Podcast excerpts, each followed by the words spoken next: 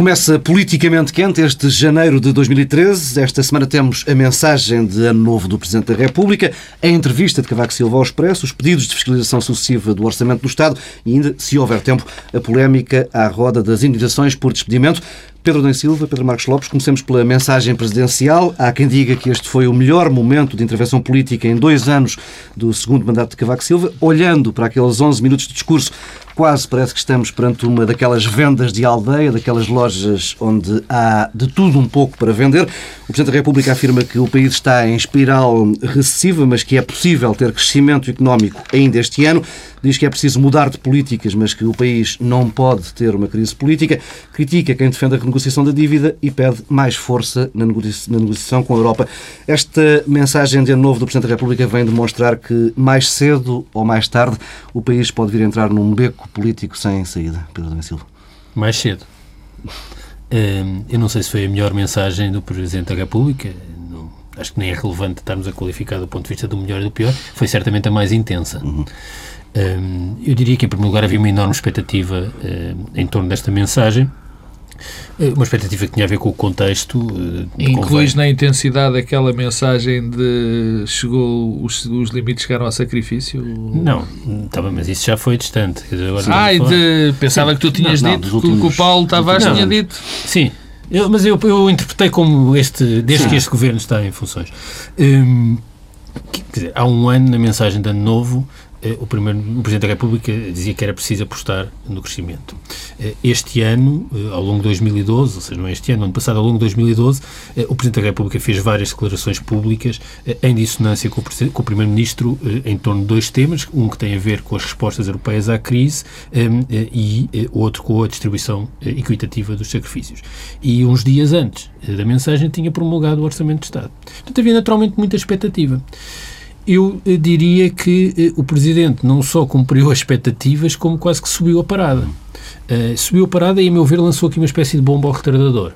Um, durante esta semana houve muito comentário, toda a análise política se centrou nesta mensagem, mas eu diria que o verdadeiro impacto desta mensagem não se fez, não se vai sentir agora, pois, mas será daqui, que poderá vir daqui, a, a, daqui a uns poucos meses.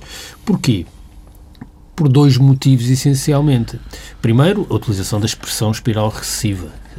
Agora não interessa saber um, se é justo ou não. A verdade é que o Presidente escolheu uma expressão uh, que é exatamente aquilo que o Ministro Vítor Gaspar Uh, e o Primeiro-Ministro, e, e, e, a ordem em que os uh, cito é a ordem de facto da, uh, da autoridade, não têm feito outra coisa senão contrariar a ideia de que há uma espiral recessiva. Ora, o Presidente da República utiliza a expressão. Portanto, passamos a laborar eh, num contexto em que eh, há um consenso que vai do Presidente da República, passa pelo Partido Socialista e chega ao Bloco de Esquerda e ao PC, de que há uma espiral recessiva. Eventualmente até envolve o CDS. Essa é a primeira consequência. Isola politicamente eh, Vítor Gaspar eh, e Passos Coelho. E nem sequer é um aviso, cuidado que vem aí uma espiral não, não, não, é uma esta espiral recessiva. Depois, fala de, novamente da repartição de sacrifícios, da equidade na distribuição dos sacrifícios e diz que tem fundadas eh, dúvidas. Ao mesmo tempo que eh, envia para o Tribunal Constitucional. Ora, chegará um momento em que eh, tudo isto convergirá. O acordo do Tribunal Constitucional, com as fundadas dúvidas do Presidente, a espiral recessiva, se continuar ou não, eh, com a execução orçamental do primeiro trimestre e os, os outros indicadores macroeconómicos, eh, e, e, quando isto convergir, vamos ter um problema político e uma crise política. Portanto, de certo modo, eh, isto lança as bases para aquilo que vai ser a crise política daqui a uns tempos e também para a solução. Porquê que lança as bases? Porque quando chegar o acordo do Tribunal Constitucional, eh, no fundo, eh, acontecerá uma de três coisas ou o Tribunal Constitucional eh, dá razão às fundadas dúvidas do Presidente da República e o Governo tem um problema político. Eu, não, eu, até acho que o problema essencial não é o problema de encontrar medidas para compensar e depois encontrar alternativas e com o que isso pode envolver da dimensão das alternativas, dependendo do que for declarado inconstitucional, mas há um problema político porque é a repetição do que se passou ano passado, eh, porque eh, o Presidente envolve-se também nas dúvidas sobre a constitucionalidade, e, portanto, tudo isso vai gerar um problema político no Governo.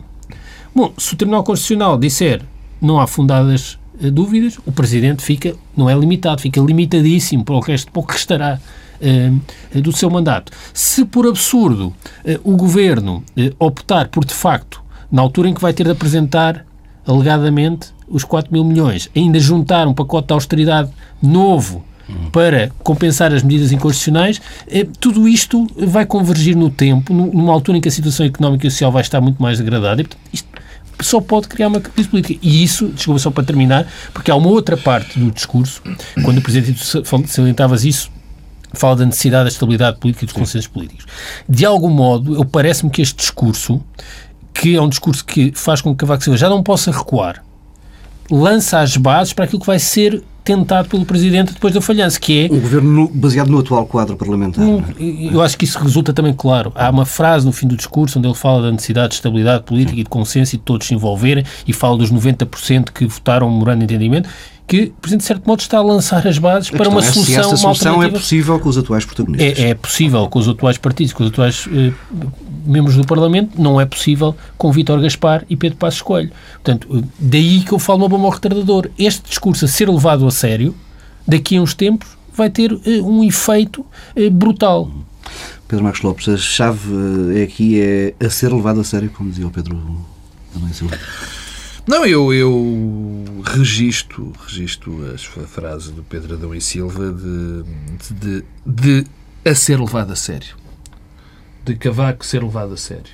Uh, porque eu sou franco, eu não consigo, uh, depois disto tudo, levar muito a sério as palavras do, do Presidente Cavaco Silva. Houve, houve um conjunto de, de, coisas que foram ditas em relação a, a, a, este discurso de Cavaco Silva, enfim, umas interessantes, outras menos interessantes. Houve quem se tivesse referido a este discurso como uma espécie de um discurso esquizofrénico, onde se, se disse alguma coisa e o seu contrário. Houve quem dissesse que era um discurso salomónico, ou seja, que tentou agradar a um, agradar a outro. Eu acho que só há uma coisa onde houve um consenso geral, é que Cavaco Silva tentou tentou uh, pôr-se à margem, pôr-se acima do processo político.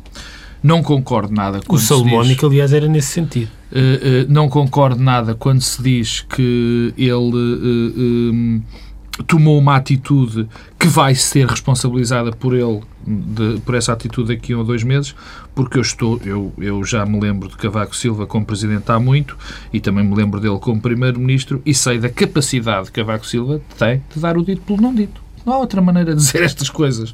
E é verdade. Cavaco Silva tem pugnado por uma coisa que é fundamental, que é a sua autopreservação. Não é a preservação do cargo de Presidente da República, é a sua própria autopreservação. E achas que é o principal que, motivo e já lá vou. Desta, desta mensagem? Já lá vou. Só que, desta vez, a autopreservação dele não está a correr bem não está a correr bem. Porque nós estamos na presença de uma pessoa, de um Presidente da República, do Presidente da República com menos popularidade de sempre. E é alguém que, nesta, nesta altura, na minha modestíssima opinião, não é levado muito a sério. Que não largou a base da Quer, segundo mandato, por exemplo. Por exemplo, que é uma pessoa que neste momento nem é muito bem, nem é levada a sério de uma maneira forte pelo pelo, o, pelos outros, pelos outros uh, uh, parceiros políticos, pelos outros atores políticos e também não é levado muito a sério pelo resto da população. Esta é a minha leitura em relação a, ao sítio onde neste momento está Cavaco Silva. Segundo ponto, uh, e que é o que me interessa mais, convém, convenhamos, que é a questão da crise política. E a questão da crise Cavaco Silva diz uma coisa que eu, que eu acho enfim, muito difícil de perceber, que é eh, eh, nós vivemos uma crise económica, nós vivemos uma crise social grave, ele diz-la os problemas, vivemos numa espiral recessiva, eh, a austeridade em cima da austeridade está a causar o que está a causar, vivemos num círculo vicioso, vicioso, vivemos num círculo vicioso, e depois diz uma coisa absolutamente extraordinária que eu faço questão de ler, porque é daquelas coisas que nos faz lembrar que Cavaco Silva é capaz de dizer tudo e o seu contrário não é para se levar muito a sério. Que diz isto, e, e, e cito, mas pode ser também um ano em que se começa a alterar a tendência negativa que se verifica na produção nacional e no emprego. Um ano em que o clima de confiança melhora e o investimento das empresas começa a crescer. Sim, que se todos fizerem o que devem fazer, o que é que isto quer dizer? Ora bem, o que é que isto quer? Porquê é que eu trago esta frase à colação? Porque isto demonstra, contra aquilo que eu tenho ouvido, que ele não se comprometeu com rigorosamente nada em termos políticos. Não se comprometeu com rigorosamente nada. E, portanto, daqui a uns tempos, se as coisas correr mal, ele disse, eu não disse. Se a coisa correr bem, também diz, eu não disse. Porque está lá esta pequena frase. Mas deixa-me fazer, eu, eu fiz um, um, um intervalo, um, um parênteses, eu queria falar da crise política. Quando ele diz, há uma crise económica e social que não pode ser acrescentada à crise política, eu não percebi o que é que ele quis dizer. Porque, bom, se há crise económica e social, normalmente há também uma crise política. Não, não nos podemos desligar das coisas. Cada uma é consequência das outras. A crise económica e social é originária de decisões políticas. E o que está a acontecer neste momento é uma crise política. E se queres mais crise política, nós temos um governo onde os dois principais partidos não se entendem nas questões fundamentais. Europa, fiscalidade, privatizações. Já leremos algumas. Bom, temos um governo que insiste, isto, na minha opinião, é grave, em desafiar o Tribunal Constitucional e a própria Constituição. Porque vamos lá ver se a gente se entende. A culpa da crise não já, é o já, PS. Já vamos, já vamos tomar esse sim, tema sim, mais, mas mais não é o problema Sim. do PS ou o problema do Cavaco, de Cavaco Silva ter mandado estas normas para o Tribunal Constitucional. A responsabilidade das normas serem constitucionais, inconstitucionais ou não é do Governo. Bom, e portanto, o que eu quero dizer é o que é que é preciso mais para Cavaco Silva perceber que há uma urgência em, enfim, em- ou melhor, como é que Cavaco Silva se vai exprimir melhor para dizer que é necessário mudar o governo? Porque, desculpa, eu desta mensagem, fora aquele parênteses que ele, que é chamada cláusula de salvaguarda, digamos assim, quer dizer, eu deste discurso todo digo, bom, se há uma espiral recessiva, se a austeridade em cima da austeridade vai matar a economia e vai matar o emprego, que é o que, que, é o que Cavaco Silva diz. Se estamos num círculo vicioso, o que é que pode ser pior que isto? O que é que pode ser pior que isto? Isto é uma crise política. Isto, por definição, é uma crise política. O que ele pode dizer é, bom, o que eu até, enfim, ele não pode dizer, mas poderia ter dito, depois diria que não, mas, bom, eu só acho, como não há alternativa, isso também é uma crise política. Do outro lado, eu não forço, digamos assim, Por isso é que eu falava uma queda pouco do num beco, governo. num beco político sem saída. Não, é? mas, mas nunca existem becos políticos sem saída. Nunca existem. Por definição, em democracia não existe. Por muito que custe, porque ser, provavelmente era dramático. Isso é que nós não triste, sabemos. não, por muito que. Não, a saída pode ser é pior do que ver quando tu estás. Mas isso é outra história. Mas há sempre eleições. Não, eu, eu queria a propósito ainda eh, da questão política e não tanto das soluções e do que pode vir a acontecer depois, dizer eh, duas ou três coisas. A primeira é que eh, eu há pouco chamava a atenção para a situação de fragilidade em que pode ficar o Presidente da República caso as dúvidas fundadas não sejam acompanhadas pelos juízes, a situação em que ficará politicamente o Governo, mas também há um problema que é a situação em que ficará o Tribunal Constitucional. Um cenário Oh, Pedro, mas É. desculpa, de- quanto ao teu primeiro tema, que era como é que ficará Cavaco Silva se as normas forem não inconstitucionais, digamos assim. Bom, fica da mesma maneira do que ficou quando não, eh, suge- não, não arguiu, suscitou não suscitou a inconstitucionalidade. Exatamente sobre, repara, eh, duas coisas, que é, eh, o Tribunal Constitucional, ele próprio, se, se por acaso tiver um acórdão à semelhança do que fez o ano passado, ou seja, se os efeitos serem só para a frente, Suspendendo os efeitos para este ano. eh, sim. no fundo, eh, cria-se aqui uma era jurisprudência em era que a Constituição vale só para a segunda metade de cada ano ou até para o ano seguinte e nunca para o ano eh, em Acaba, questão. acaba por nunca valer, não é? E, portanto, isso seria o fim eh, do Tribunal Constitucional também. Eh, Mas hum, eu, eh, em relação à posição e à fragilidade do Presidente da República eh, e também à questão tática que, de algum modo, o Pedro Marcos Lopes aqui iludiu da parte do Governo, queria dizer duas coisas. Eu começo a achar eh, que a atitude sistemática do Governo, até pelo lado de repetição, pelo lado de não sensibilidade à jurisprudência eh, que resulta do acórdão do ano passado, isto começa a ter um lado de provocação ao Tribunal Constitucional. Ali- Alinhas para. E há uma teoria da conspiração. Não, não é conspiração. Eu tenho Isto não é conspiração. Há, Isto não é conspiração. há- há um, há, um, há um objetivo claro do governo em encontrar eh, um alibi. no, no- Tribunal Constitucional Mas, oh, uma desculpa Tavares, para os falhanços da, da execução se nós orçamental. fizermos aqui um regresso ao passado, aqui há seis, sete meses, quando foi conhecido o acórdão, nós assistimos a um primeiro ensaio de a culpa é do Tribunal Constitucional. Eh, repara, o eh, desvio na execução orçamental de 2012 não tem a ver com o Tribunal Não, Constitucional, as medidas suspensas. estão lá. Portanto, o Governo falha e precisa encontrar um, um culpado. José Sócrates já não funciona tão bem, portanto aqui há uma transferência para o Tribunal Constitucional. Tivemos uma procissão de constitucionalistas ao longo do processo de elaboração Pois. do orçamento a dizer que havia uma série de normas Oh, que não Paulo estavam de Tavares, acordo com a Constituição. eh, portanto, o Governo estava eh, consciente. Isto não é uma questão, eh, é uma questão também, quer dizer, mais ou menos pacífica e consensual entre os juristas.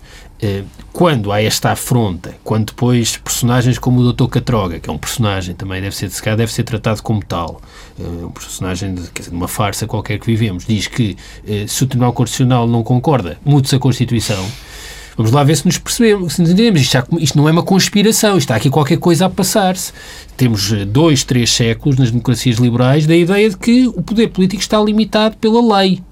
Mas agora, em Portugal, não é numa aldeia gaulesa, em Portugal, há um, uma- um conjunto de rapazes que acha que não, que a lei é que deve estar limitada pelo poder político. Tanto que os governos eh, não têm, nenhuma, não têm limites à sua ação. Eh, Portanto, há esse, há esse lado. Agora, o Presidente também não está na melhor das posições. Porquê?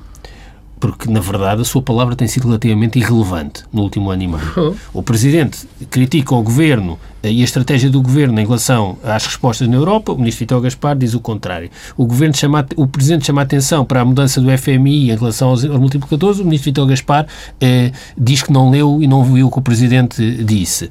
Eh, o Governo eh, fala na necessidade de repartir equitativamente os sacrifícios nada acontece. O Presidente apela aos consensos, ao envolvimento dos parceiros sociais, envolve-se num acordo de concertação, o Governo altera disposições que fazem parte do acordo sem eh, envolver os, os- os, eh, parceiros sociais. Portanto, há aqui uma irrelevância. E depois, eh, a meu ver, há três fatores que fragilizam a posição do Presidente. Uma, um primeiro que é Cavaco Silva não se libertou do seu lugar de classe, pensionista. A opção que Cavaco Silva tomou de escolher receber a pensão em lugar de receber a remuneração do Presidente da República, para todo o mandato. limita-o. Eu não, eu não, repara, isto é legítimo, ele pode, está previsto, tudo bem, mas ele é eh, Presidente da República.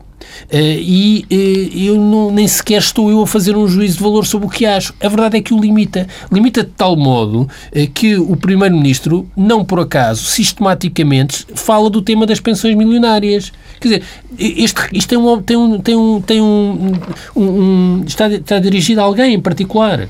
Portanto, isso objetivamente fragiliza. E fragiliza porquê? Porque a seguir, eh, grande parte daquilo que são as normas sobre as quais o Presidente tem dúvidas tem a ver com as pensões.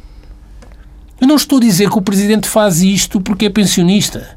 Eu estou a fazer, estou apenas a constatar que o facto de ser pensionista limita-o.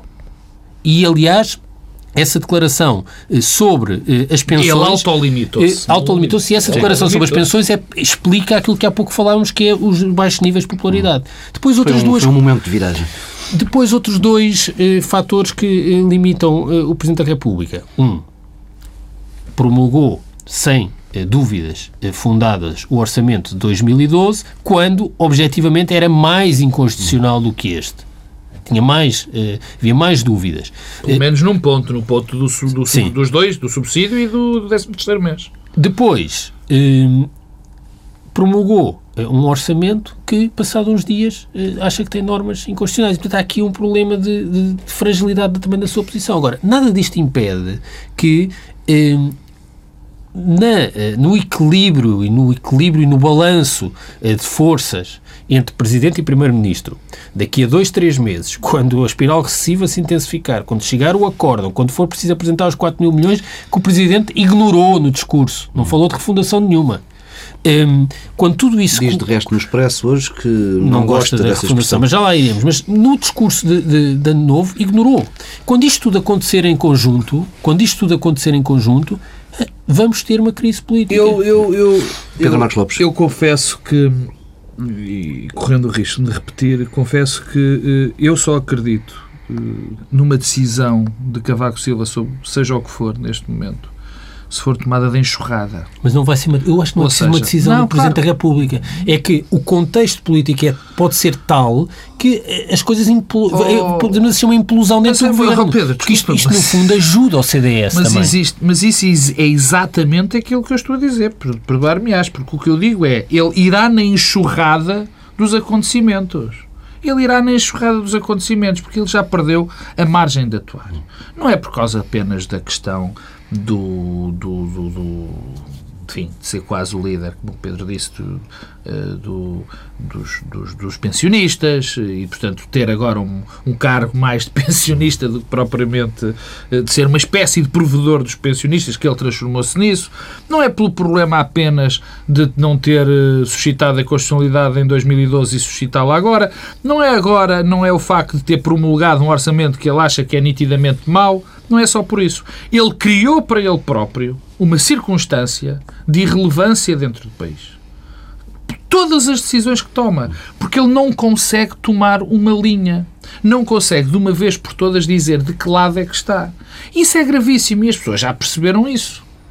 Não é em vão que a popularidade é tão baixa. Não é em vão que as pessoas não ligam e não ligam mesmo ao que o Presidente da República diz. Não é? Não é por isso, é porque já perceberam que dali oh, não Pedro, vem tu não nada. Tens, tu não tens razão num ponto que é, as pessoas podem não, não ligar ao que o Presidente diz, mas há aqui uma espécie... Porque não tem consequências, não, Pedro, mas é há uma espécie de... As pessoas procuram qualquer coisa, as pessoas vão querer procurar uma Pedro, referência institucional, tens, algo que seja um Pedro, sinal de estabilidade, de, não, de, peso institucional. E perante um Primeiro-Ministro como este que temos, é evidente que desculpa, qualquer comparação favorece a outra não parte. discuto isso das pessoas, não discuto isso. Ou seja, eu sei que as pessoas querem uma referência, mas já há muito, na minha opinião, deixaram de a procurar em Cavaco Silva. Já há muito que deixaram de a procurar. Basta ver, eu não gosto é de estar sistemático. É o que resta. Eu não gosto de estar. Não, não é o que resta. E já lá vou. Não gosto de estar sistemati sistematicamente a falar dessas sondagens e da popularidade, mas são de facto brutais. Quer dizer, quando Catarina Martins e João Semedo são mais populares do que Cavaco Silva, Presidente da República, numa altura em que era entre aspas, fácil para o Presidente da República afirmar-se como uma grande figura de referência, por todas e mais algumas razões, quer dizer que a sua capacidade de a capacidade dos portugueses olharem para ele como provedor está esgotada. Agora, ah, ah, eu queria eh, falar uma última nota da crise política de que fala Cavaco Silva, que tem a ver com o seguinte: eu não percebo porque é que ele agora está tão preocupado com a crise política. Porque é o mesmo Presidente da República que deixou que um governo, numa situação já de crise profunda internacional, governasse em minoria e não fez o esforço suficiente, e vou repetir, não fez o esforço suficiente para que existisse uma, uma, uma solução governativa sólida.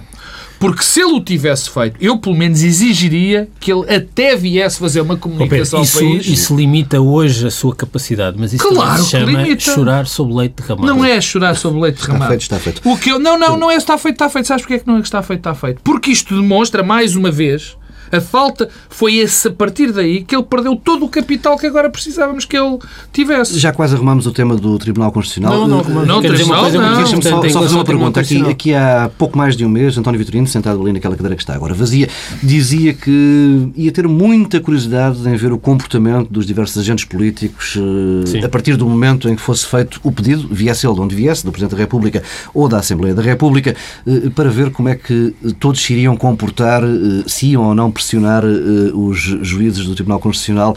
Uh, eu acho que estes que se passaram três dias desde o pedido entregue pelo Presidente, no início, na manhã de quarta-feira, uh, já tivemos demonstração de que a coisa não vai ser tranquila. Não, mas eu há, uma, há algo que me deixa tranquilo que é a autonomia do Tribunal Constitucional e a sua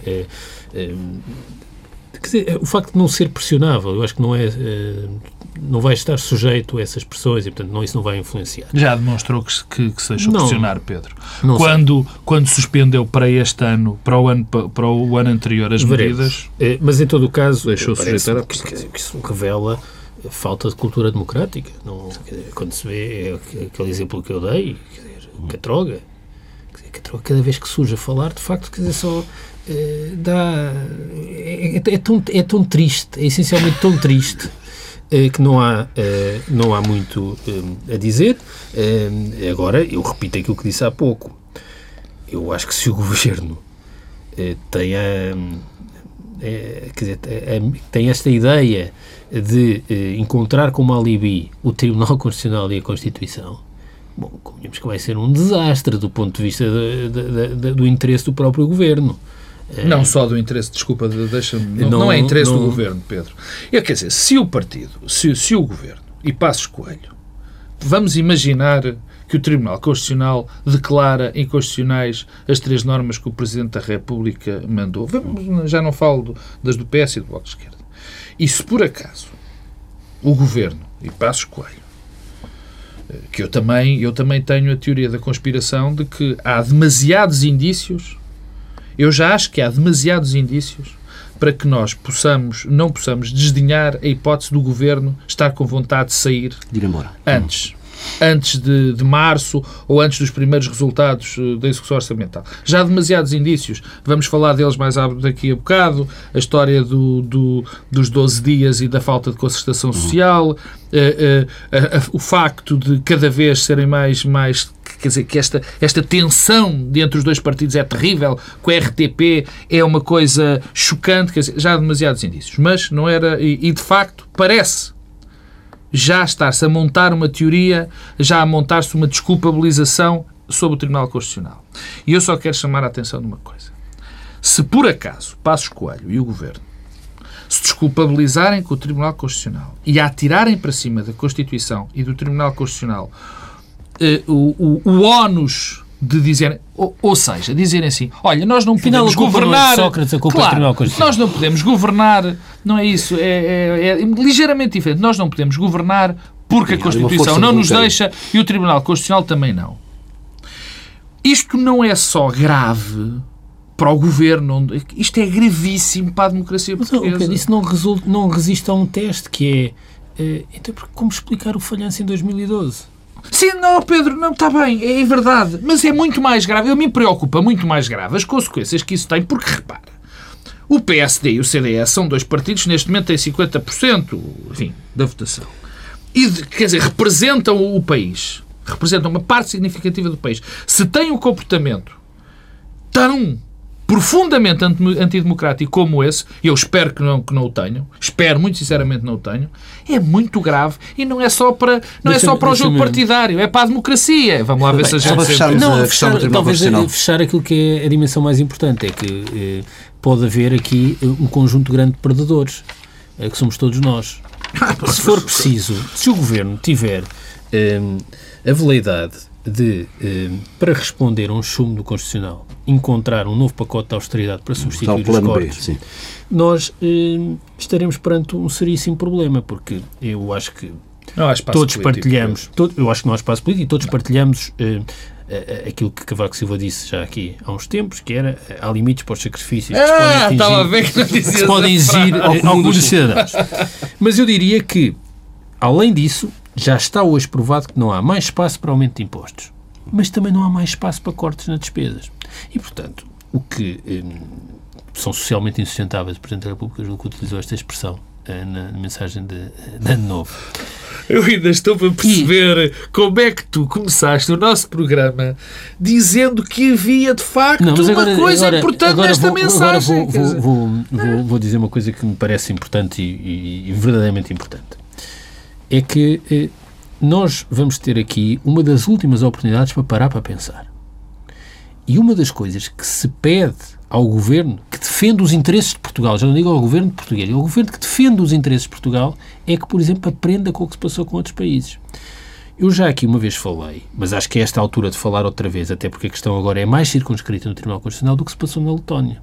A Letónia foi eh, um dos primeiros gatos de laboratório da experiência da austeridade expansionista na Europa ainda sem Troika, só com o FMI, 2009. Em 2010, primeiro ano de execução plena do programa de ajustamento, a Letónia teve eh, uma queda do produto brutal. E eh, uma derrapagem do déficit ainda maior. Aliás, foi perto dos 18% do déficit. Portanto, falhou. A, mesma eh, solução que está a ser experimentada em Portugal já foi experimentada e falhou. A meio desse ano, 2010, o Tribunal Constitucional da Letónia declarou inconstitucionais um conjunto de cortes nas pensões. Representavam um ponto e meio do PIB. Cerca do dobro daquilo que estamos a falar em Portugal. Em percentagem do PIB da Letónia. O que é que aconteceu? O governo da Letónia não teve de encontrar medidas alternativas ao corte no Tribunal, que o Tribunal Constitucional obrigou. Pelo contrário, o FMI aceitou rever as metas do déficit, incorporando aquilo que resultava uh, da decisão do Tribunal Constitucional. Porque não o governo português, por uma vez, por uma vez, defender os interesses de Portugal. Porque e tem um exemplo. que eles são os interesses Esse é o problema. Esse é o... Repara, a, a- senhora Lagarde eh, dá-me hoje também na entrevista ao Expresso, eh, faz umas declarações também espantosas em relação a isto. Eh, Quando diz que, bom, não termos previsto a inconstitucionalidade de algumas medidas foi uma infelicidade.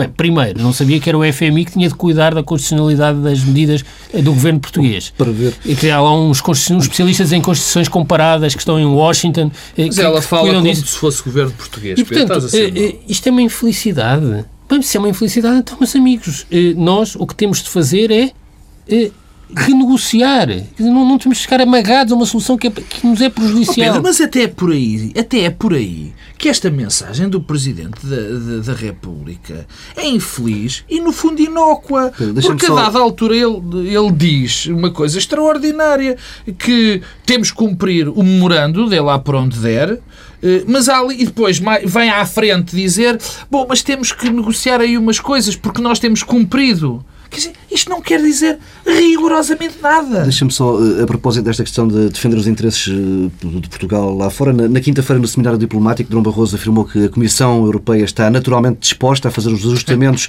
e calibragens que se revelam necessários de forma a minimizar os custos sociais. eh, É uma citação exata, ou seja, o representante do Polícia Mau, a Comissão Europeia, já alinhou com aquilo que já tinha dito Cristina Lagarde.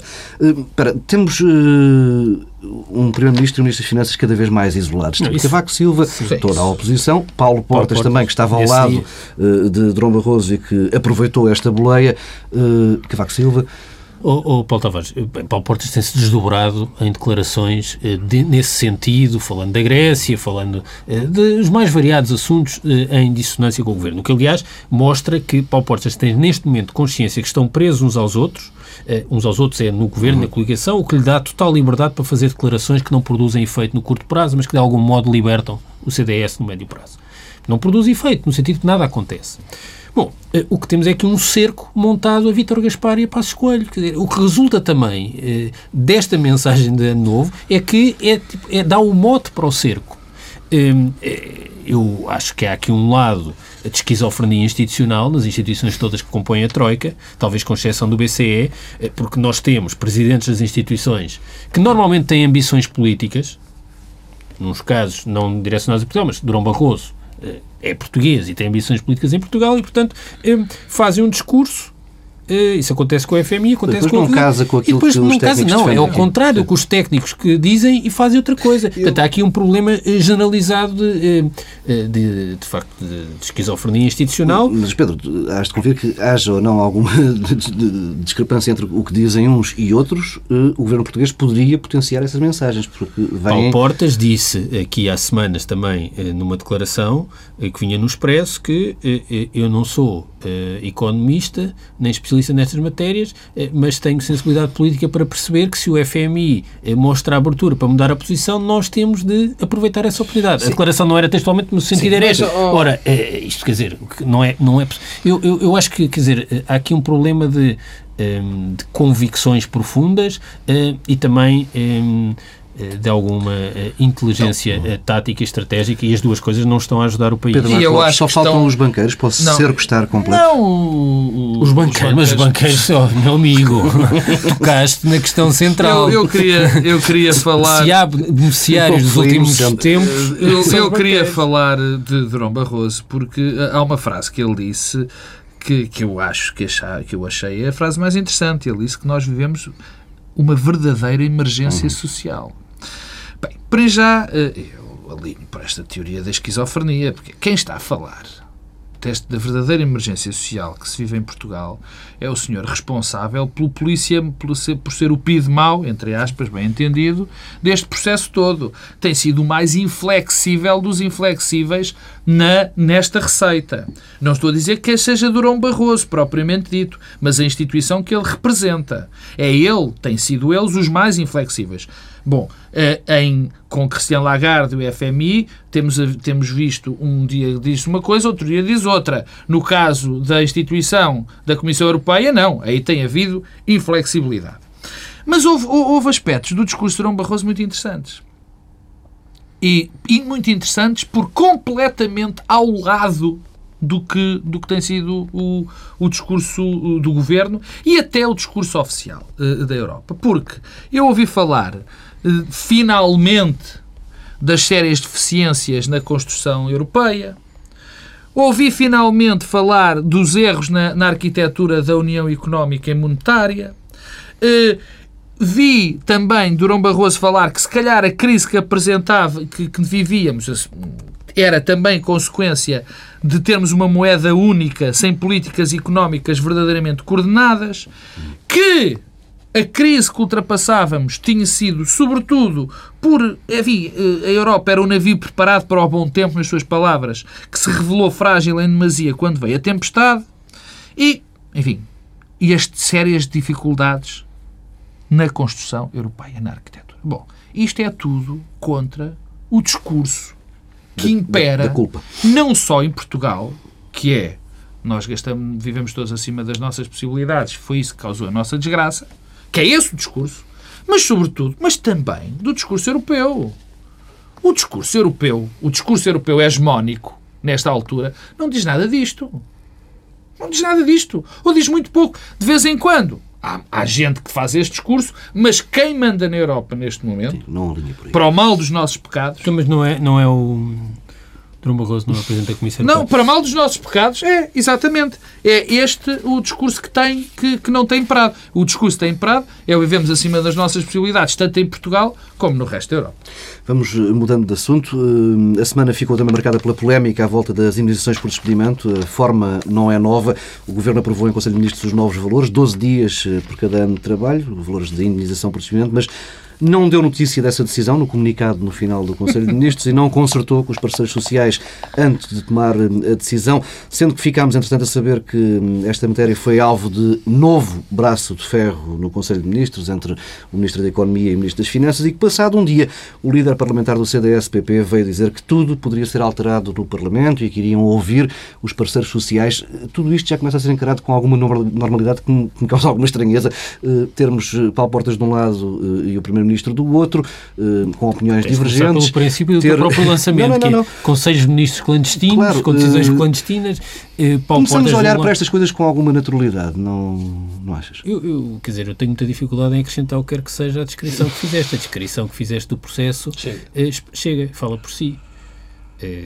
clandestinidade das decisões do Conselho de Ministros, um acordo de concertação para o qual o GT foi chamada, envolvida com esforço de muitas com partes, com grandes sacrifícios da UGT, com um grande envolvimento do Presidente do Conselho Económico e Social, Silva Peneda, com um grande envolvimento do Presidente da República, que se atravessou literalmente por este acordo de concertação, eu pergunto-me o que é que o Presidente da República pensa, o que é que o engenheiro João Proença pensa, o que é que o engenheiro Silva Peneda pensa, eh, quando eh, um governo deita fora clandestinamente aquilo que tinha acordado. Este é o princípio da confiança, que é violado eh, no caso das pensões, mas que é violado também eh, na forma como se responde à crise. E com o CDS claramente descontente.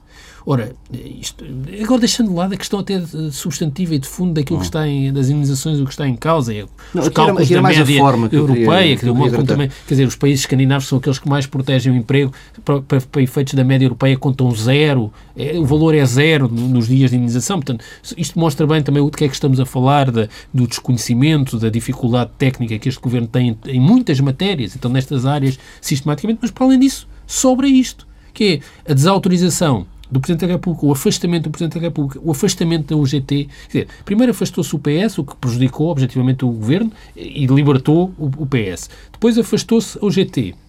A seguir, o Presidente da República. Pelo caminho, o CDS. Neste momento, temos um governo que é Passos Coelho e Vítor Gaspar. Sabes que a mim, o que, me, o que, me, impressiona, e não, não, não, não, vou, não, não vou repetir o que me parece óbvio, quer dizer que, de facto, uh, há aqui um desprezo absoluto pela, pela concertação social.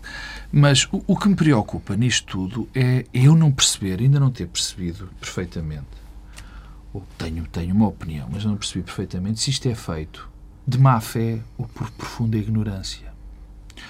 Ou seja, eu não tenho a certeza se este tipo de comportamento, desprezando a concertação social, desprezando o único instrumento o único instrumento, que sobra de algum consenso é feito propositadamente, encaixando até na, na, teoria da conspiração de que se quer causar problemas para, para se arranjar desculpa para se ir embora, ou se é feito por profunda ignorância.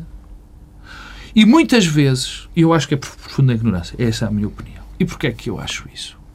Porque eu tenho assistido uh, uh, a, a, personagens, por exemplo, o Secretário de Estado do Emprego, que uh, se pauta pelo seu desprezo absoluto nas reuniões da concertação social, de, por ter um desprezo absoluto em relação aos, aos parceiros.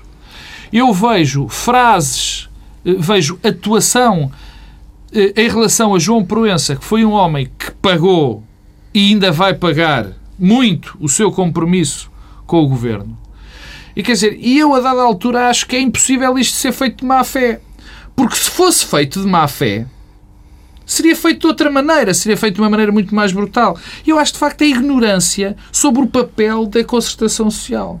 Sobre o papel. E, portanto, é que não se dá de facto valor. Porque nós muitas vezes olhamos para o governo e vemos uh, muita gente que tem muito pouca experiência. Não só de gestão do dia a dia de recursos, em termos simples, de trabalhar em empresas, seja de trabalhar em Estado.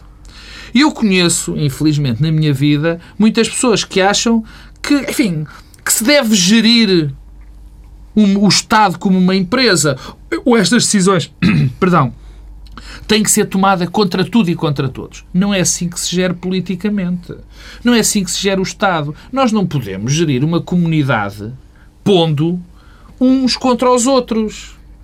E, no fundo, se eu me lembrar um bocadinho se voltar um bocadinho atrás, também encaixa um bocadinho na, naquele discurso de Cavaco Silva, dos velhos contra os novos, dos jovens contra os velhos, e, portanto, tudo isto é, é algo de profundamente, profundamente assustador, porque cai nisto. É do desprezo que há pela solidificação, por uma certo por uma certa concertação e por uma, pela paz social. Temos, Há desprezo pela paz social. Temos Isso mesmo assusta de fechar esta edição do Bloco Central. Está esgotado o tempo. Ficou para outra altura a entrevista de Cavaco Silva hoje ao Expresso, onde as coisas como eh, a Constituição não está suspensa ou a culpa do que vier a acontecer não é da Constituição. Regressamos na próxima semana. Isso também nós dissemos.